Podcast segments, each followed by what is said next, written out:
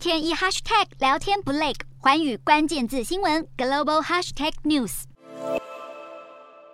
深陷债务危机的中国恒大集团曾经表示，要在七月底之前向债权人提出初步债务重组方案。眼看距离月底只剩下几天的时间，恒大二十二号在香港交易所发布的公告讲的却不是重组方案，而是宣布执行长夏海军、财务长潘大荣等多位高层被董事会要求请辞。这些高层因为涉及参与借贷安排，导致银行将子公司恒大物业一百三十四亿人民币存款强制执行。恒大旗下电动车子公司恒大新能源的董事长肖恩接任了集团执行长，突然的人事大变动为债务重组计划增添不确定性。不过，肖恩日前受访时表示，集团已经针对债务重组原则和框架与重要的境外债权人达成基本共识。中国房地产行业占经济的比重约是四分之一。随着违约暴雷现象不断发生，恒大的重组方案将被视为重要先例，决定恒大的未来，也透露中国官方对于财务危机房企的应对方向。中国从二零二零年开始整顿地产行业的过度负债和炒房行为，造成房地产行业走向滑坡。近来甚至出现房贷断供潮和供应商停贷现象。为了避免房地产市场进一步恶化，中国当局正规划设立一个房地产基金，目标筹到三千亿人民币（约新台币一点三兆）的资金，对十多家房地产开发商提供纾困，买下未完工的房屋项目，完成后续建设再租给民众，作为政府推动出租房屋的一项措施。